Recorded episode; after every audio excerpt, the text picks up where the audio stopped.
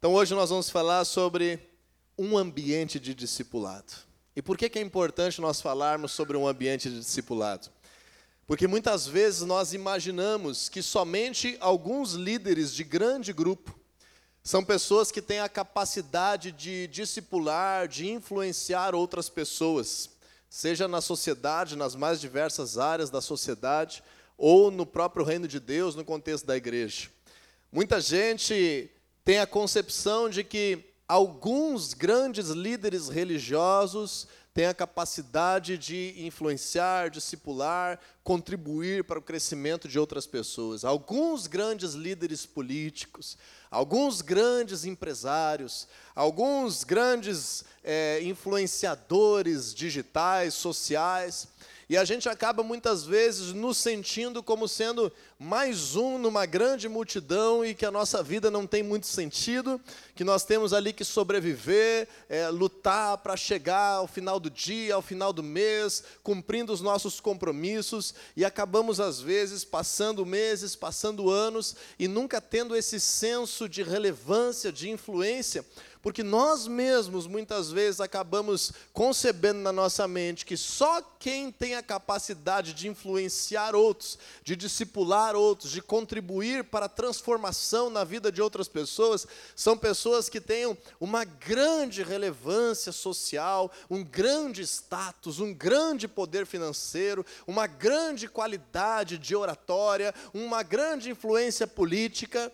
E isso acaba muitas vezes é, diminuindo o grande projeto que Deus tem para cada um de nós.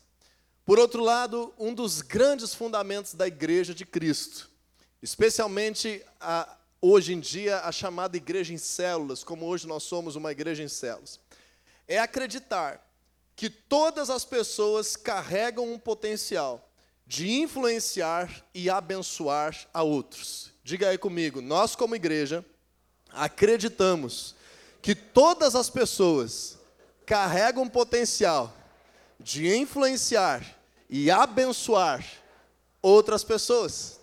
Diga aí para quem está do teu lado, você carrega um potencial para influenciar e abençoar outras pessoas. E esse é um dos grandes fundamentos do conceito bíblico, e é bíblico, o conceito de família. Todos nós estamos vivendo num contexto familiar. Mesmo que você está numa temporada da tua vida morando sozinho, estruturando alguma coisa, eu creio que existe um contexto, uma expectativa familiar. Seja uma família natural de sangue, seja uma família composta espiritualmente por pessoas que têm a mesma fé, as mesmas crenças que você, seja uma família que é relacional por meio de amizades mais profundas, que há um convívio mais direto. Mas vamos dar o exemplo da família natural, do pai, da mãe, dos filhos que moram numa mesma casa. O conceito de Deus de estarmos causando um ambiente de discipulado não vem de grandes nações com os seus reis, não vem de grandes universidades com os seus reitores, não vem de grandes empresas com os seus milionários. O conceito de Deus de nós estarmos causando um ambiente discipulado vem de dentro de casa, vem dos relacionamentos de cada um de nós. E por isso nós nascemos destinados por Deus a sermos influenciados por pessoas que nos amam e que vão nos fazer crescer e amadurecer para colher frutos nas nossas vidas. Alguns de nós não tivemos o privilégio de ter uma família estruturada, de ter uma família regada por princípios bíblicos, mas isso não significa que este não seja o propósito de Deus para nós. E muitas vezes, quando nós paramos para pensar sobre isso como fundamento do conceito de família, imaginando uma família ideal, imaginando uma família é, que está em paz, uma família que está vivendo como família, toda família acredita que aqueles que nascem naquela casa vão crescer, vão se desenvolver. Toda família crê que as pessoas que estão naquela casa vão viver novos ciclos, vão, vão aprender muitas coisas, vão vivenciar muitas experiências boas, vão amadurecer, vão ser bons cidadãos, vão ser grandes homens, grandes mulheres, e vão ser também futuros pais e mães. Você não acredita nisso? Toda família tem essa essência, ou pelo menos deveria ter. Agora, claro que nós podemos refletir que essa essência de um ambiente discipulado no contexto familiar, em muitos dos nossos lares, nos nossos dias, tem se perdido. Muitas famílias que não existe relacionamento mais, não existe o desejo de instruir, não existe mais os princípios sendo repassados. Existem pessoas que estão sobrevivendo numa mesma casa, existem pessoas que dormem debaixo do mesmo teto, existem pessoas que têm ali uma conta de água, luz e internet paga, pessoas que colocam ali comida dentro dos armários, mas o princípio fundamental de Deus para a família, que é nós termos um ambiente relacional de de estrutura, de formação, de valores, de princípios, de amor, de crescimento, de maturidade, em muitos lugares nesse mundo, especialmente sem a palavra de Deus, tem se perdido. Então, o conceito bíblico de família requer um ambiente de discipulado. E uma família natural que não se preocupa com o ambiente de discipulado, não está vivendo o padrão bíblico de ser a principal fonte de educação, de caráter, de princípios e valores, e acaba se tornando refém, vítima de fatores externos que causarão o resultado do seu futuro. E por causa disso, vários de nós, e eu me incluo nisso, estendendo todas as minhas relações de parentesco nessa terra, Vários de nós, quem sabe não todos, temos várias experiências frustradas com situações de pessoas que pertencem direto ou indiretamente à nossa família e acabaram se perdendo no caminho. E Deus ele estabelece esse ambiente de discipulado como um padrão de bênção para as famílias. Mas tem uma coisa que eu costumo dizer como pastor: a igreja tem uma das missões da igreja é que aquilo que falta na sociedade na época em que nós vivemos, especialmente na alçada da igreja, no âmbito espiritual, no âmbito de valores e princípios, no âmbito de causar a bênção de Deus nessa terra, a igreja se torna responsável por restaurar nas pessoas aquilo que lhes falta no contexto natural de sociedade que estão vivendo. Então, hoje em dia, graças a Deus, nós não estamos vivendo numa sociedade em guerra mas se nós estivéssemos vivendo, o papel da igreja na prática seria muito diferente. O, se nós estivéssemos vivendo numa sociedade que está vítima de uma epidemia, em que milhões e milhões de pessoas estão cada dia morrendo nas casas e nas famílias, como nós tivemos aí há décadas atrás, peste negra, peste bubônica, várias pestes realmente pandêmicas que causaram ah, o esfacelamento de sociedades, o papel da igreja seria diferente. Acabamos de viver uma amostra pequena disso agora na pandemia Covid, em que o papel da igreja foi diferente. Mas passado esses tempos de crise, eu julgo que nos dias em que temos vivido, o papel da igreja tem sido crucial para causar transformação dentro das casas e dentro das famílias. Transformação nas relações matrimoniais, conjugais transformação na relação entre pais e filhos, transformação na relação do ambiente familiar, nas futuras gerações, nos propósitos de Deus para transformar a nossa sociedade. Então, de forma similar, uma igreja que não se preocupa com o ambiente de discipulado, não pode dizer que é uma família espiritual. Porque se nós queremos que as famílias dentro das suas casas tenham um ambiente de discipulado, aqui como igreja é o lugar que nós precisamos aprender ferramentas de Deus e ensaiar isso nas nossas próprias relações, para que o fruto do nosso dia a dia, dentro dos nossos lares, receba algo de Deus transformador. Você crê nisso? Então nós entendemos que não se faz reunião cristã simplesmente para dar aquela aquela amaciada na nossa culpa de não estar tá buscando a Deus há um tempão, então eu vou lá, domingo um pouquinho na igreja para me aliviar, para fazer a minha parte diante de Deus, e segunda-feira a minha vida não muda nada. Nós temos uma missão como igreja de causar, de fato, aqui nesse lugar, uma família de discípulos em um lugar de transformação. Diga assim comigo: nós somos uma família de discípulos e um lugar de transformação. E quando nós aprendemos isso, e nesse mesmo dia em que celebramos o avanço de cada um dos nossos formandos aqui, capacitados para um novo momento na sua vida ministerial, e em nome deles eu falo também de dezenas de líderes que hoje já estão fazendo algo nas suas famílias espirituais, nas células, nas dezenas de células que nós temos espalhadas ao redor aqui como igreja local. Nós precisamos entender por que, que esse momento deve ser tão honrado. Por que, que esse momento é tão importante?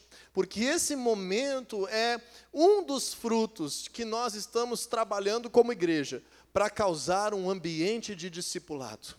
E se existir um ambiente de discipulado dentro das nossas atividades, dentro das nossas relações como igreja, gradativamente, cada uma das nossas famílias também vai viver um ambiente de discipulado discipulado. E gradativamente a nossa sociedade vai sendo transformada, vai sendo purificada, vai sendo gradativamente causando novos frutos do reino de Deus e não frutos de morte, não frutos de trevas, não frutos de drogadição, não frutos de divórcio, não frutos de violência, não frutos de pobreza e miséria, mas frutos de bem, de paz, de prosperidade, de esperança, de transformação, de enriquecimento, de novas gerações sendo formadas, frutos da presença de Deus no meio do nosso povo. Quando nós aprendemos isso, 2 Timóteo 2,2, nós temos um líder apostólico que está preso injustamente, está encarcerado por pregar a palavra de Deus, o apóstolo Paulo. E ele agora manda uma carta para um dos seus discípulos, um daqueles que ele vive, um ambiente de discipulado. E qual é uma das maiores preocupações do apóstolo Paulo nesse contexto? que o seu discípulo, que é aquele que tem crescido com ele ministerialmente, aquele que tem aprendido dele, Timóteo, se preocupe em causar um ambiente de discipulado. Se preocupe em não reter para ele aquilo que ele recebeu de Deus. Se preocupe de repassar a outras pessoas aquilo que ele tem recebido. Em 2 Timóteo capítulo 2, versículo 2, nós vemos essa instrução clara do apóstolo Paulo para Timóteo. E ele diz assim: E as palavras que me ouviu dizer na presença de muitas testemunhas, Confies a homens fiéis, que sejam também capazes de ensiná-las a outros. É justamente isso que nós fazemos como igreja, por meio das células, por meio dos nossos treinamentos, por meio dos aconselhamentos, por meio das relações de discipulado, por meio de momentos como esse em que nós celebramos grupos de pessoas que vencem alguns processos, que passam por ensinamentos, por processos de maturidade, de transformação na sua realidade. É justamente disso que nós estamos falando, de que aquilo que é apregoado no nosso meio possa também ser confiado a outros e a outros e a outros que sejam fiéis e capazes de repassar e causar no nosso meio para as futuras gerações um ambiente de discipulado. Então, na sequência desse texto de 2 Timóteo, capítulo 2, versículo 2, nós vamos destacar aqui nessa noite, numa mensagem breve, três características de um ambiente de discipulado. E quando eu falo de um ambiente de discipulado, eu estou falando das coisas de Deus sendo repassadas uns aos outros através das gerações e através das relações, mas essas dicas da palavra de Deus também servem para você formar alguém na tua empresa, para crescer profissionalmente, também serve para que você possa ter o foco de crescer, quem sabe, na tua juventude, no âmbito profissional, nas escolhas da tua vida, no aspecto familiar, na criação de filhos, para que você possa prosperar também nas tuas, nas tuas conquistas e nas tuas habilidades para produzir riquezas e finanças. Um ambiente de discipulado precisa estar impregnado em tudo aquilo que nós fazemos, porque é um ambiente de discipulado que vai causar a multiplicação que nós temos recebido de Deus e vai fazer multiplicar também os frutos ao nosso redor. Então, quando nós vemos 2 Timóteo capítulo 2, versículo 4, Após essa instrução de Paulo a Timóteo de que ele deveria se preocupar em repassar a outros aquilo que ele estava recebendo de Deus por meio das relações de discipulado, causando na sua vida esse ambiente de discipulado, nós vemos aqui três características fundamentais que eu quero destacar para cada um dos nossos formandos que quem sabe em 2024 ingressarão em novos patamares no seu ministério, na sua vida com Deus, na sua caminhada com a igreja, mas também para cada um de nós aqui que precisa se preocupar em causar um ambiente de discipulado nas nossas células, nas nossas casas, nas empresas onde nós estamos inseridos, como profissionais, nas futuras gerações, de todos os aspectos da nossa sociedade. E diz ali no versículo 4: Nenhum soldado se deixa envolver pelos negócios da vida civil, já que deseja agradar àquele que o alistou. Primeira característica de um ambiente de discipulado. Diga aí para quem está do teu lado assim, mantenha o foco.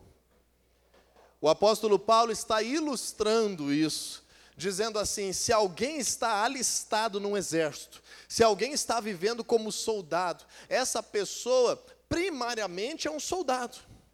Ao mesmo tempo que ele é um soldado, ele também é filho de alguém. Às vezes ele é marido de alguém já. Ao mesmo tempo que ele é um soldado, ele tem recurso financeiro para adquirir alguma coisa, ele está pensando no seu futuro. Ao mesmo tempo que ele é soldado, ele tem amigos lá no quartel, ele tem pessoas do lado de fora do quartel que ele também se relaciona. Mas o que, que o apóstolo Paulo está dizendo? A coisa mais importante para ele, naquele momento da vida dele, é ser soldado. Então ele não pode permitir que outras coisas, outros negócios, outros afazeres, outras coisas que concorram com o seu principal chamado, venham estar embaraçando a sua vida. Talvez essa tradução da NVI não seja mais ideal, se deixar envolver, porque vários de nós, de alguma forma, somos envolvidos com várias atribuições diferentes na nossa vida. Tem gente que está envolvido em mais de um emprego na semana. Tem gente que está envolvido com vários clientes ao mesmo tempo. Tem gente que está envolvido com os seus estudos enquanto trabalha. Tem gente que está envolvido com tomar conta da sua casa, com criar os seus filhos, com trazer princípios, com gerar alimento, com gerar renda, com estar cuidando de alguém que está acamado, que está doente. Vários são os envolvimentos da nossa vida. Agora, o problema é quando nós fazemos com que uma coisa que não é prioridade acabe tirando o lugar daquela que deve ser.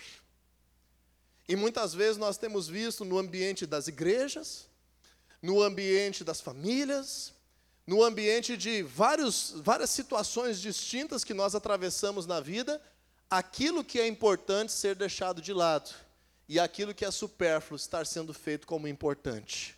Quando nós fazemos isso, nós estamos perdendo a oportunidade de Deus causar o que Ele quer causar naquele momento das nossas vidas. Então diz aí de novo para quem está do teu lado, aí, mantenha o foco. O que, que é mais importante para você? O que, que é mais importante? O que, que é a coisa mais importante da tua vida hoje? E qual é a segunda coisa mais importante? Qual é a terceira coisa mais importante? A primeira característica de um ambiente de discipulado é o foco. É a distinção de prioridades relacionais e existenciais, mantendo no coração aquilo que é mais importante em primeiro lugar. Então, isso de fato, é um segredo para ambientes de trabalho prosperarem, para alunos serem bem-sucedidos na escola, na universidade, para atletas terem êxito naquilo que se dedicam, para pais e mães educarem os seus filhos debaixo de bons princípios, para que haja vida e paz nas casas, para que igrejas cresçam, o reino de Deus seja estabelecido. Esse é um segredo para a nossa vida. Aprender a manter o foco. Quando o apóstolo Paulo escreve essa expressão envolver, no original bíblico grego, essa palavra envolver, na verdade, ela também significa enredar, embaraçar, prender. Então a gente poderia dizer: não te enrede, não te embarace, não te prenda, não permita que coisas que não são prioridade na tua vida tirem o lugar daquelas que são. E eu estou falando genericamente hoje, porque cada um de nós está num momento diferente de vida. Cada um de nós está numa situação diferente na sua realidade. Talvez para você hoje a prioridade seja cuidar da tua saúde, porque existe algo urgente que precisa ser cuidado, senão você não vai existir mais. E precisa transformar isso em prioridade. E muitas vezes nós vemos que, por causa de alguma outra necessidade, ou por causa de orgulho, da dureza do coração, as pessoas no nosso tempo estão sendo negligentes com a sua própria saúde, com os seus próprios filhos, com o projeto de Deus para a sua vida, por causa de prioridades que as embaraçam. Já dizia o apóstolo Ricardo, muitos anos atrás, quando conhecemos ele, lá pelo ano de 2007, 2008, nunca me esqueço, os ditados do apóstolo Ricardo, que nos treinou nessa modalidade de igreja apostólica, e ele dizia assim: a coisa mais importante é fazer com o que é mais importante esteja verdadeiramente sendo o mais importante. Diz aí comigo, a coisa mais importante é fazer que o mais importante seja o mais importante. Sabe quando a gente tem aquele ditado no Brasil, empurrar com a barriga? Eu nunca entendi por que desse ditado de empurrar com a barriga, mas a gente entende quando fala isso, né? De protelar algumas coisas. Não tem problema você protelar algumas coisas. O problema é você protelar coisas importantes. É protelar coisas importantes. Esses dias nós recebemos aqui é, pessoas de outros lugares para ministrar aqui conosco. Há uns tempos aí estamos recebendo, nos últimos anos, pessoas e uma das pessoas que ministrou conosco disse assim: Diego, tem uma coisa que eu me arrependo, porque o Levi estava bem pequenininho quando tinha nascido. E ele disse assim: Eu fiquei viajando por aí e eu não vi o meu filho aprender a falar, eu não contribuí para o meu filho aprender a andar. Quando eu vi, já estava desse tamanho assim, e eu, como cristão, ministrando nas igrejas, deixei passar uma das coisas mais importantes que não voltam mais na minha casa, na minha vida. A coisa mais importante é fazer com que o mais importante esteja verdadeiramente sendo o mais importante. E Jesus ele nos instrui. Em Mateus capítulo 6, versículo 33, busquem, pois, em primeiro lugar o reino de Deus e a sua justiça. E todas as outras coisas, essas coisas, serão acrescentadas a vocês. Que coisas são essas? Você tem que ler o capítulo 6 de Mateus para entender. Jesus estava falando das preocupações da vida, o que comer, o que vestir, como é que vai ser amanhã, como é que vai ser o sustento, como é que é o trabalho, como é que eu resolvo tal problema. Essas preocupações que às vezes tiram o lugar do reino de Deus. Nós estamos celebrando aqui pessoas que passaram pelo menos uns 25 domingos da sua vida praticamente se dedicando a estudar coisas do reino de Deus nos últimos tempos. Estamos falando de situações em que nós temos vivido como igreja, muitas vidas sendo transformadas. Essa semana, essa semana mesmo nós tivemos aqui mais de 20 pessoas fazendo treinamento de primeiros passos. Nós teremos um grande batismo no dia 23, temos tido várias, várias situações de crescimento acontecendo continuamente. Agora, se nós não focarmos naquilo que Deus nos pediu para fazer, nós vamos estar focando em outra coisa. E aí, quando a nossa vida chega ao fim, Pode ser que seja que nem quando Deus disse lá para Josué. Josué era um grande líder, tinha um chamado extraordinário na sua vida. E Deus diz assim para Josué: Josué, agora você já está nos últimos dias da tua vida. E você não conquistou aquilo que eu tinha preparado para você conquistar. Nós precisamos aprender a discernir hoje o que é o mais importante. Uma ilustração também que eu quero retomar sobre isso é que vivemos dias de muita, mas muita distração.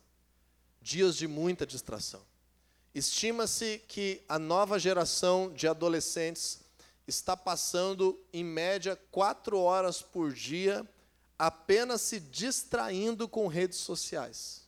Não é produzindo nada no telefone, não é produzindo conteúdo, não é estudando para a prova, não é mandando mensagem para alguém, não é respondendo a mãe, é distraindo-se em torno de quatro horas por dia nas redes sociais. Quando nós permitimos esse tipo de falta de foco nas nossas vidas, quando nós acordarmos, pode ser tarde, pode ter passado o tempo de nós fazermos algo importante. É, eu não sei se você já viu no circo o domador de leão. Você sabe, circo? Circo existe, pessoal. O pessoal mais novo não sabe às vezes, porque não existe mais quase circo chegando aí. E no circo tem o domador de leão. Agora parece que não tem mais, que não pode ter mais os bichos no circo também. Está mudando tudo no mundo. Mas o domador de leão, normalmente ele usa um objeto para domar o leão. Quem é mais antigo aí me diz aí, qual é o objeto que o domador de leão usa para domar o leão? O chi... não, não, não, não só o chicote. Com o chicote o leão se avança. É o chicote e uma... Uma... Cadeira. Uma cadeira. Uma das coisas mais tradicionais de domar um leão é uma cadeira. Por que, que o chicote sozinho não doma o leão? Porque o leão estra, estraçalha o chicote e o domador numa dentada. Por que, que o domador usa uma cadeira para domar o leão? Você já prestou atenção nisso? Como é que ele usa a cadeira? Ô, leão, tu vem aqui, eu vou te dar uma... É assim que ele faz? Não, ele pega a cadeira, vira a cadeira de, com os pés para frente. Me alcança uma cadeira ali. Me alcança aí, por favor. Aí, meu secretário aí, por favor. Rapidinho. Pelo jeito que tu pegou, dá para ver que tu não é domador de leão. não, tô brincando, tô brincando. Eu também não sou. Então, o domador de leão, ele pega a cadeira assim, você já viu? Esquisito isso. Por que, que ele pega a cadeira assim e ele fica lá ameaçando o leão com a cadeira assim? Uma coisa tão esquisita. De repente ele podia estar ali com, com, com uma arma de fogo na mão. Ele podia estar ali, quem sabe, com um escudo na mão, com uma espada na mão. Mas como é que ele faz? Ele pega uma cadeira e faz assim. Por que, que ele faz assim, pessoal? Porque o leão, apesar de ser um dos animais mais poderosos, ele precisa de foco para atacar a sua presa. E quando ele faz assim, o que, que ele está fazendo com o leão? Ele está dispersando o olhar do leão em quatro pontos diferentes. Cada vez que o domador ele, ele ameaça assim, ele faz assim no leão. Cada vez que ele faz assim, o leão queria atacar ele, mas o leão olha um pé e olha outro, e olha outro, e olha outro, e não consegue atacar nenhum. Então, como é que muitas vezes o diabo faz? Na nossa vida, obrigado, na nossa vida e na nossa realidade, ele começa a apresentar um monte de coisa na tua, no teu dia a dia, na tua semana, que te faz olhar para lá, te faz olhar para cá, te faz perder o sono, te faz falar com não sei quem, te faz parar ali, te faz sentar ali, te faz conversar com aquele lá. E quando vê, você não está vivendo aquilo que Deus tinha entregado nas tuas mãos. A tua missão no reino de Deus, a tua missão de filho, a tua missão de pai, a tua missão de cônjuge. O apóstolo Paulo nos ensina: não se envolva, não se enrede, não se embarace com outros negócios. Agrade em primeiro lugar aquele que te alistou. Segundo lugar, versículo 5, 2 Timóteo 2, 5, diz assim a palavra de Deus: Semelhantemente, nenhum atleta é coroado como vencedor se não competir de acordo com as regras. Diz aí para quem está do teu lado assim, ó, não fira princípios. Se nós quisermos um ambiente saudável de discipulado dentro da igreja, dentro de casa, lá na empresa, lá na sala de aula, está tudo deturpado. Porque o que mais tem acontecido é gente de autoridade aplaudindo quem fere princípios. É gente de autoridade em vários aspectos, aplaudindo quem fere princípios. E o apóstolo Paulo está ensinando: olha, confie isso a pessoas que vão repassar, mas essa pessoa ela tem que competir de acordo com as regras. A segunda característica de um ambiente de discipulado é a valorização e a manutenção de princípios que vêm de Deus, acima de qualquer benefício. Princípios que vêm de Deus, acima de qualquer vantagem. Quando nós corrompemos os princípios para ter uma vantagem, nós perdemos as relações e o ambiente de discipulado.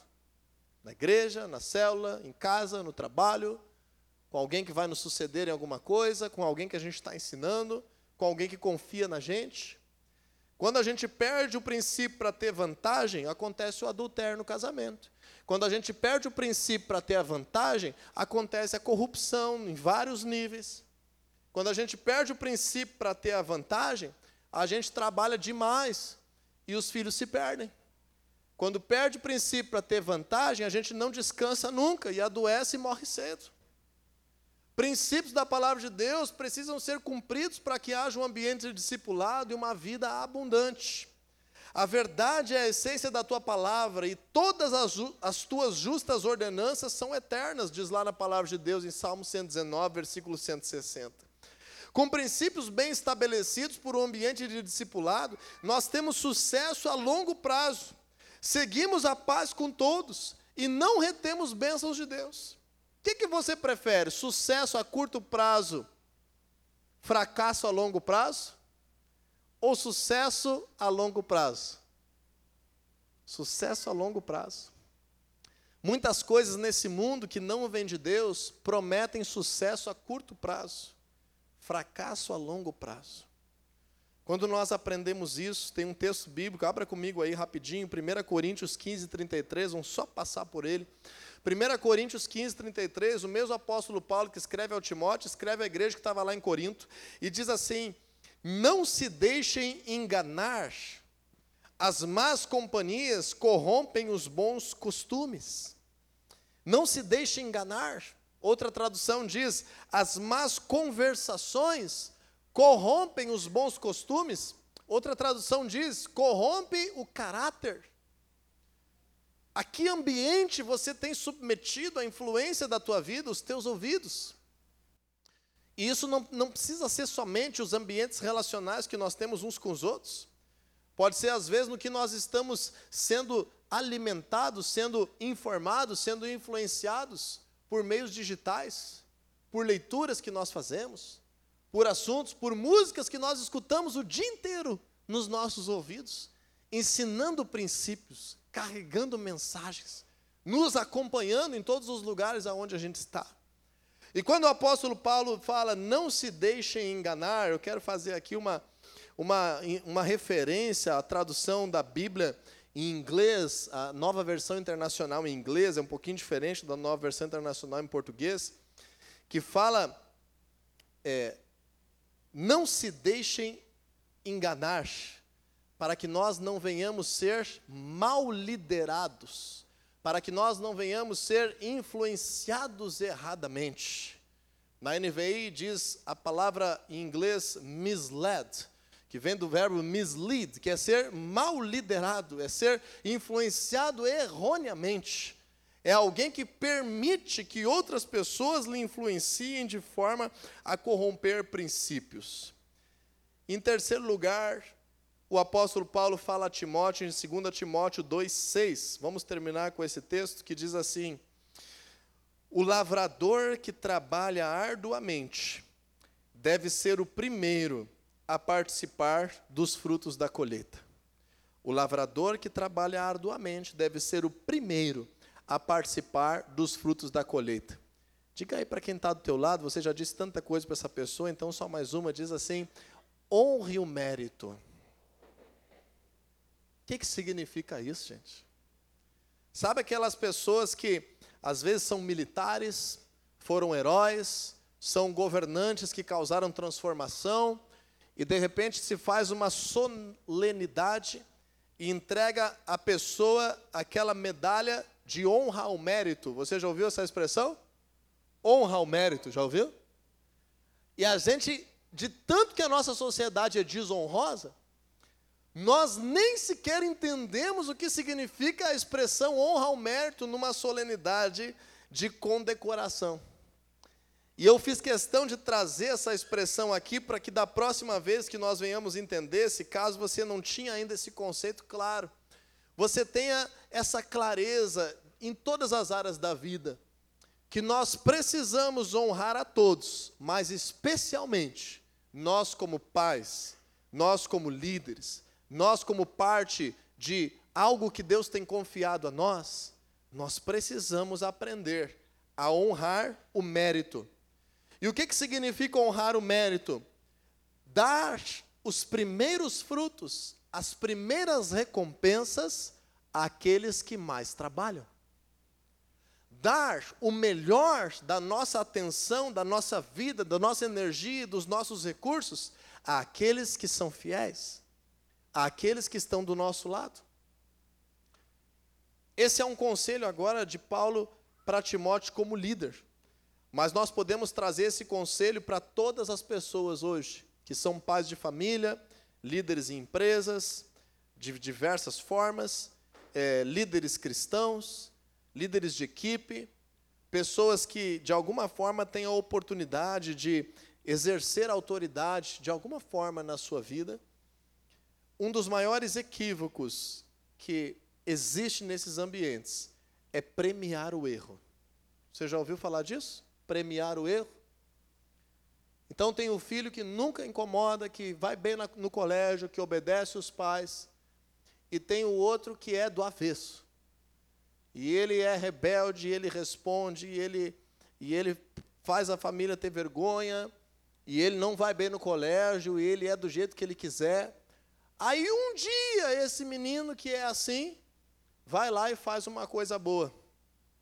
Ele ganha um presentão desse tamanho. E o outro que foi fiel a sua vida toda, ninguém nem fala com ele. Isso é premiar o erro, é honrar a rebeldia, honrar a desobediência. Na palavra de Deus nós temos o conceito da graça, nós temos o conceito da misericórdia, mas antes disso, vem o conceito da recompensa. Em Hebreus 11:6 diz assim: sem fé é impossível agradar a Deus, porque aquele que dele se aproxima precisa crer que ele existe e que recompensa aqueles que o buscam. Deus recompensa a nossa busca. Deus recompensa aquilo que nós fazemos para Ele. E Ele nos ensina que nós devemos recompensar as pessoas que estão ao nosso redor, honrando as pessoas que mais contribuem para as nossas vidas. Como tem sido a cultura de honra ao teu redor? Como tem sido a tua preocupação de honrar as pessoas que têm abençoado a tua vida? Como tem sido a tua preocupação de honrar as pessoas que têm estado ao teu lado sempre? Nós vivemos num ambiente que muitas pessoas, na tentativa de apaziguar, restaurar relações, acabam honrando mais os que não trabalham e são infiéis, com o intuito de não piorar aquilo que já está ruim. Quero dar um exemplo para você que nós sofremos na pele. Algum tempo atrás, minha esposa e eu, nós estudamos juntos na faculdade, e aí na faculdade é, particular, por um tempo fomos os dois estudando na faculdade particular. A empresa pagava para mim parte dos meus estudos e outra parte eu pagava e ela estudava ao mesmo tempo que eu, então nós tivemos que recorrer ao financiamento estudantil, também chamado de, vamos ver quem sabe aí, FIES. 14 anos, parece o seu Madruga, né? 14 anos, depois de formado para pagar. E nós fizemos o FIES, honramos cada parcela e ainda tem alguns anos pela frente. Minha esposa se formou em 2016 e ainda tem bons anos pela frente para a gente pagar o FIES. Nós nunca atrasamos um dia o pagamento do FIES. Às vezes nos apertamos em alguma outra coisa e tal, mas não atrasamos um dia a parcela do nosso financiamento estudantil. O que, que o governo fez recentemente? Perdoou 90% das dívidas dos atrasados e não perdoa nada de quem estava em dia. Como é que tu te sente? Depende de quem tu é. Os atrasados disseram, meu Deus, que benção. Soneguei a minha dívida 10 anos. E agora eu devo só um. Que maravilha.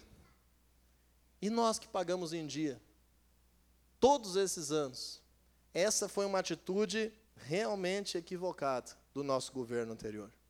Apoiei o governo anterior em muitas coisas, mas essa foi uma atitude equivocada. Por quê? Porque partiu de um princípio antibíblico. Premiar o erro antes de premiar o acerto. E às vezes na igreja, a gente tem algumas diretrizes, às vezes na igreja nós temos algumas coisas que nós somos mais incisivos, porque a igreja não é só o culto que acontece. A igreja tem uma imagem de representação de Deus na terra, que tudo que o diabo quer é encontrar problemas de caráter para desmoralizar o povo de Deus. Você sabia disso? E aí na igreja, às vezes, nós somos um pouco mais incisivos com algumas coisas, para que as pessoas de fato cresçam e amadureçam. E muitas vezes é, isso é, acaba sendo mal interpretado porque nós não vivemos numa sociedade que honra o mérito, nós vivemos numa sociedade que, que defende o ladrão, que, que defende quem, quem, quem é inadimplente, que defende as pessoas que não produzem. Entende?